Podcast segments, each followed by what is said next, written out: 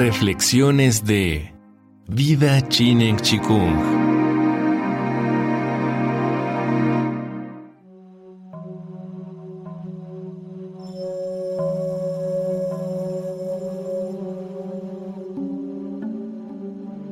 Confucio nos retrotrae a un espacio de meditación profunda referido a una posibilidad de comportamiento humano que plantea los auspicios de un mundo diferente de idónea construcción humana que puede traer consigo la prosperidad social y el éxito personal por la vía de un camino consciente de perfeccionamiento moral. Al respecto, la pregunta que parece asaltarnos es la siguiente. ¿Qué sentido tiene estudiar hoy día a un sabio como Confucio?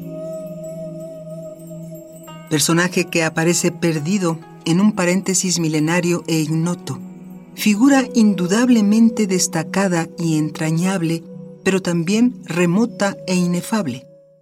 Repetimos, ¿qué sentido tiene estudiar a un sabio como Confucio en un momento tan convulsionado y turbulento como el capitalismo del siglo XXI?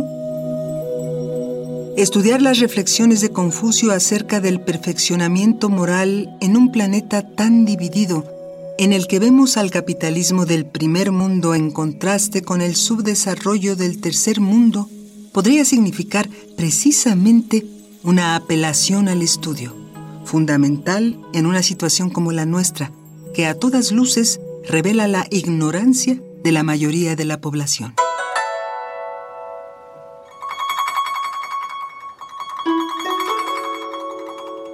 No podemos eludir el llamado a la meditación en un momento de desarrollo que ya acelera el fin de la quinta revolución tecnológica, que presenta súbitas y cruentas guerras en diferentes lugares y que aún denota las consecuencias virulentas de la crisis financiera.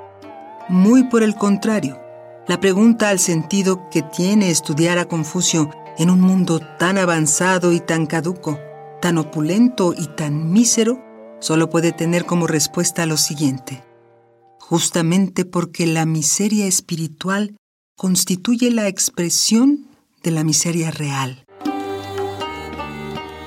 Parafraseando a Carlos Marx en su estudio sobre la religión, debemos cambiar y solo podemos cambiar a partir de la investigación y de la reflexión. Justamente por eso, Confucio es importante, porque su palabra nos conduce a un conocimiento que puede ser el impulso teórico a una nueva práctica cotidiana, porque sus enseñanzas pueden significar la metamorfosis individual que se convierta en la base de una verdadera transformación social. Confucio sostenía la idea de que cada hombre debe aspirar a la conformación de un destino basado en la perfección mediante una orientación demarcada e iluminada por la razón. La ley de la gran doctrina o de la filosofía práctica consiste en desenvolver e ilustrar el luminoso principio de la razón que hemos recibido del cielo y en regenerar a los hombres, y en situar su destino definitivo en la perfección, o sea, en el bien supremo. Cabe mencionar que el bien supremo es sinónimo de felicidad. Confucio y la ancestralidad trascendente. Texto de Flor de María Balboa Reina. Vida Chinen Chikung. Todo es posible.